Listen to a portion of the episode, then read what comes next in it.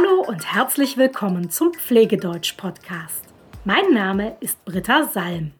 Ich helfe Pflegekräften aus der ganzen Welt, Deutsch zu lernen. Und zwar das Deutsch, das sie für ihre Arbeit brauchen. Was ist wichtig, wenn du in der Pflege mit Kindern sprichst? Genau das möchte ich dir in der heutigen Podcast-Folge erklären. Denn mit Kindern kannst du nicht genauso sprechen wie mit Erwachsenen. Kinder haben besondere Bedürfnisse. Mit Kindern ein Gespräch zu führen, ist anders als mit Erwachsenen ein Gespräch zu führen. Aber was genau musst du anders machen? Das schauen wir uns jetzt zusammen an. Vor zwei Wochen, das war Folge 95, da habe ich dir schon ein paar Tipps gegeben, die dir grundsätzlich in Gesprächen mit deutschen Patienten helfen. Und die meisten dieser Tipps, die gelten natürlich auch in Gesprächen mit Kindern. Gut zuhören, Interesse signalisieren, aussprechen lassen, Respekt zeigen und höflich bleiben, das ist natürlich auch wichtig, wenn du mit Kindern sprichst. Aber ein paar Dinge sollten anders sein in Gesprächen mit Kindern. Wichtig ist zum Beispiel, dass du Kinder duzt. Du sagst also du zu ihnen und nicht sie. Du duzt sie. Kinder in Deutschland sind daran gewöhnt, dass sie geduzt werden. Das finden sie normal. Sie fänden es deshalb ganz komisch, wenn du sie auf einmal siehst, wenn du also zu einem Kind sie sagst.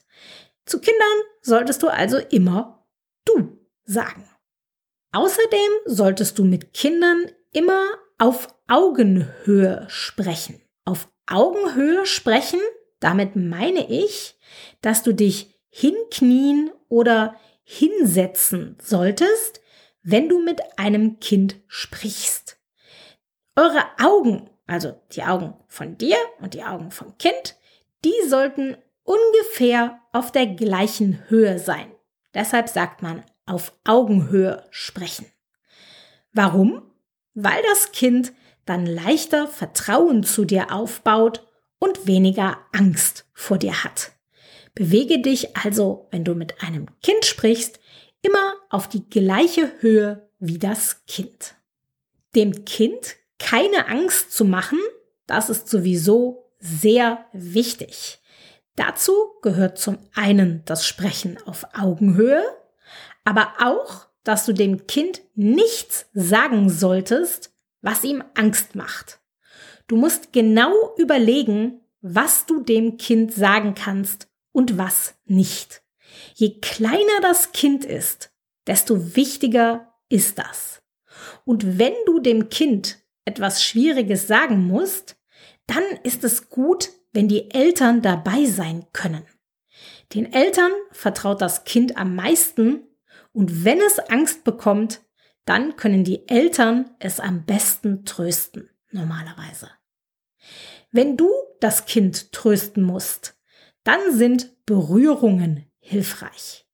Du kannst zum Beispiel dem Kind über die Schulter streichen oder über den Kopf. Du kannst das Kind umarmen, also in die Arme nehmen. Den meisten Kindern helfen solche Berührungen, aber natürlich ist es wichtig, immer den Einzelfall zu beachten. Denn es gibt natürlich auch Kinder, die nicht gerne angefasst werden. Am besten fragst du also nach.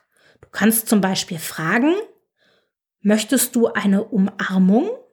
Oder darf ich dich umarmen? Kommen wir zum nächsten Punkt. Ich habe dir vorhin schon gesagt, auch bei Kindern ist es wichtig, sie reden zu lassen und ihnen zuzuhören. Das ist wichtig, damit du wirklich erfährst, wie es dem Kind geht. Dafür brauchst du manchmal viel Geduld und du musst viele Fragen stellen.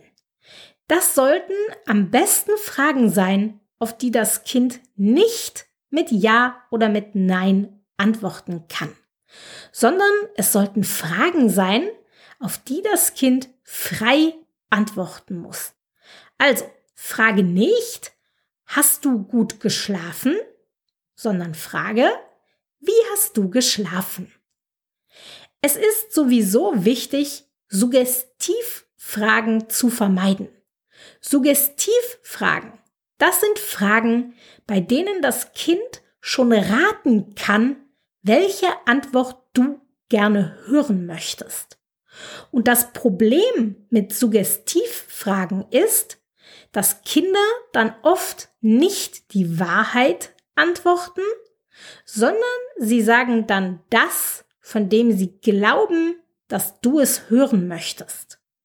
Schauen wir uns mal ein Beispiel an. Eine Suggestivfrage wäre, sind die Schmerzen heute schon besser als gestern? Sind die Schmerzen heute schon besser als gestern? Hier kann das Kind raten, dass du Ja hören willst. Deshalb sagt es vielleicht Ja, auch wenn die Schmerzen in Wahrheit nicht besser geworden sind. Das ist also eine Suggestivfrage gewesen. Besser wäre es gewesen, wenn du fragst, wenn du an gestern denkst, sind die Schmerzen dann mehr oder weniger geworden? Wenn du an gestern denkst, sind die Schmerzen dann mehr oder weniger geworden? Das ist jetzt keine Suggestivfrage. Hier kann das Kind nicht mit Ja oder Nein antworten, sondern es muss frei antworten. Wenn du also Ja-Nein-Fragen vermeidest, dann vermeidest du auch Suggestivfragen. Und das ist, wie gesagt, wichtig. Außerdem musst du schauen, ob das Kind gesprächiger ist, wenn du mit ihm alleine bist oder wenn die Eltern dabei sind. Manche Kinder erzählen mehr, wenn Mama oder Papa dabei sind, weil sie sich dann sicherer fühlen. Und manche Kinder erzählen mehr, wenn du mit ihnen alleine bist. Zum Beispiel, weil sie nicht wollen, dass Mama oder Papa sich Sorgen machen. Das musst du in jedem Fall, also mit jedem Kind, neu herausfinden. Der nächste Tipp, wenn du mit Kindern sprichst, ist, benutze eine einfache Sprache. Je kleiner das Kind ist, desto einfacher sollte deine Art zu sprechen sein. Du solltest auf keinen Fall Fachbegriffe benutzen und für kleinere Kinder musst du mit einfachen Wörtern beschreiben, was passiert. Stell dir vor, du hast einen Patienten, der ist vier Jahre alt. Zu diesem Kind solltest du nicht sagen, wir röntgen jetzt deine Lunge. Das versteht das Kind nicht. Du könntest aber zum Beispiel erklären, wir machen jetzt ein Foto von deiner Lunge. Dann versteht das Kind, was passiert und es hat hoffentlich weniger Angst. Und damit sind wir auch schon beim letzten Tipp, den ich dir heute geben will. Und der lautet, wenn du mit Kindern sprichst, solltest du kreativ sein. Zum einen gilt das für die Sprache, so wie gerade, wo wir eine Röntgenaufnahme als ein Foto beschrieben haben. Aber kreativ sein gilt auch für andere Dinge. Wenn ein Kind zum Beispiel Angst hat vor der Blutabnahme, dann kannst du ihm ganz genau erklären, was du dabei machst und du kannst es an seinem Stofftier oder an der Puppe des Kindes vormachen, zeigen. Stofftiere und Puppen mit einbinden in ein Gespräch, das ist immer ein guter Tipp. Und Bonustipp, frage immer nach dem Namen des Stofftiers oder der Puppe und sprich dann eben auch mit diesem Namen darüber. Das mögen Kinder gerne. Okay, ich fasse meine Tipps noch einmal kurz zusammen. Kinder solltest du duzen, du solltest immer auf Augenhöhe mit ihnen sprechen, überlege dir genau, was du einem Kind sagen kannst und was nicht. Es soll keine Angst bekommen Wenn du ein Kind trösten musst, dann können Berührungen und Umarmungen helfen. Du solltest das Kind reden lassen und gut zuhören.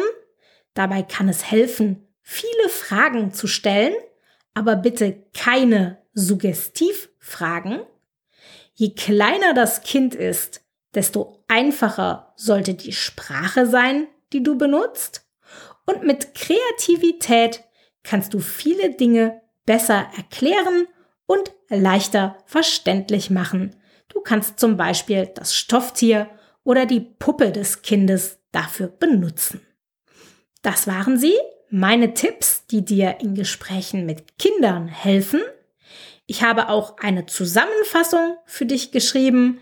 Ich habe dir also die Tipps kurz zusammengefasst in ein PDF geschrieben zum Nachlesen. Du kannst dieses PDF kostenlos downloaden unter www.pflegedeutsch.com slash 99. Du findest den Link auch in den Show Notes. Schreib mir gerne eine E-Mail, wenn du Themenwünsche hast.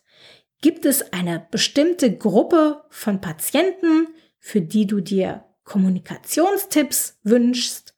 Oder gibt es ein anderes Thema, wozu ich mal eine Podcast-Folge machen soll? Wenn ja, dann schreib mir einfach. Für heute war's das. Bis bald.